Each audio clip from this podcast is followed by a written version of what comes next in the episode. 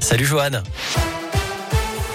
Salut Cyril, salut à tous. À la une de l'actualité, ce nouveau conseil de défense sanitaire qui doit débuter à 16h à l'Elysée, une semaine jour pour jour avant le réveillon de Noël.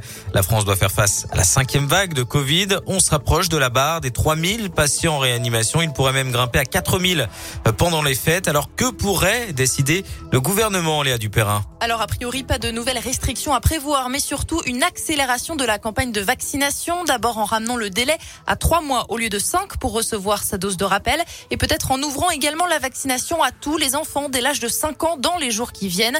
Le comité d'éthique a d'ailleurs approuvé cette mesure ce matin tout en rappelant que cela devait rester le choix des parents. Pas de vaccination obligatoire donc et pas de passe sanitaire non plus pour les plus jeunes.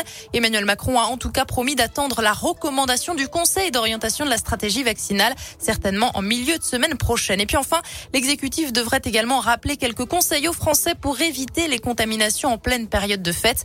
Respecter les gestes barrières, éviter d'être trop nombreux à table, aérer les pièces 10 minutes toutes les heures, portez un masque quand vous ne consommez pas et surtout faites-vous tester à la veille ou le jour même. Merci Léa. Au niveau des écoles, notez qu'un établissement de l'Académie de Lyon a totalement fermé cette semaine.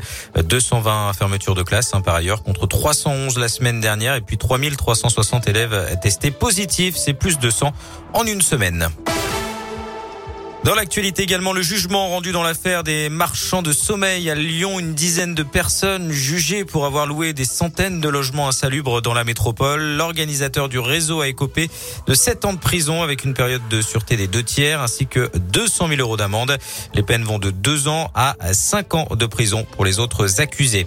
Des perturbations sur les rails pour le coup d'envoi des vacances de Noël. Un TGV sur deux supprimé aujourd'hui sur l'axe sud-est malgré la fin des préavis de grève décidés hier par les syndicats.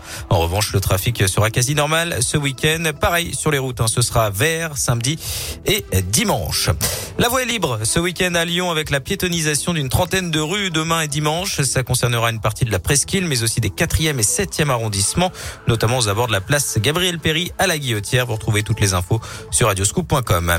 Du sport, les 32e de finale de la Coupe de France de foot. L'OL se déplace sur la pelouse du Paris FC, club de Ligue 2 ce soir à 21h. En basket, l'Asvel défile Olympiakos en Euroleague. Rendez-vous là aussi à 21h. Et puis en rugby, le Loup affrontera bien Newport ce soir en Angleterre. Deuxième journée de Challenge Cup. Les Lyonnais qui ont eu l'accord de l'État malgré la situation sanitaire au Royaume-Uni. Et puis euh, du beau temps cet après-midi sur l'ensemble de la région euh, lyonnaise. Au niveau des températures, il fait 6 degrés à Lyon et Villefranche-sur-Saône, 8 degrés à Vienne. Au programme ce week-end, une alternance de nuages et d'éclaircies.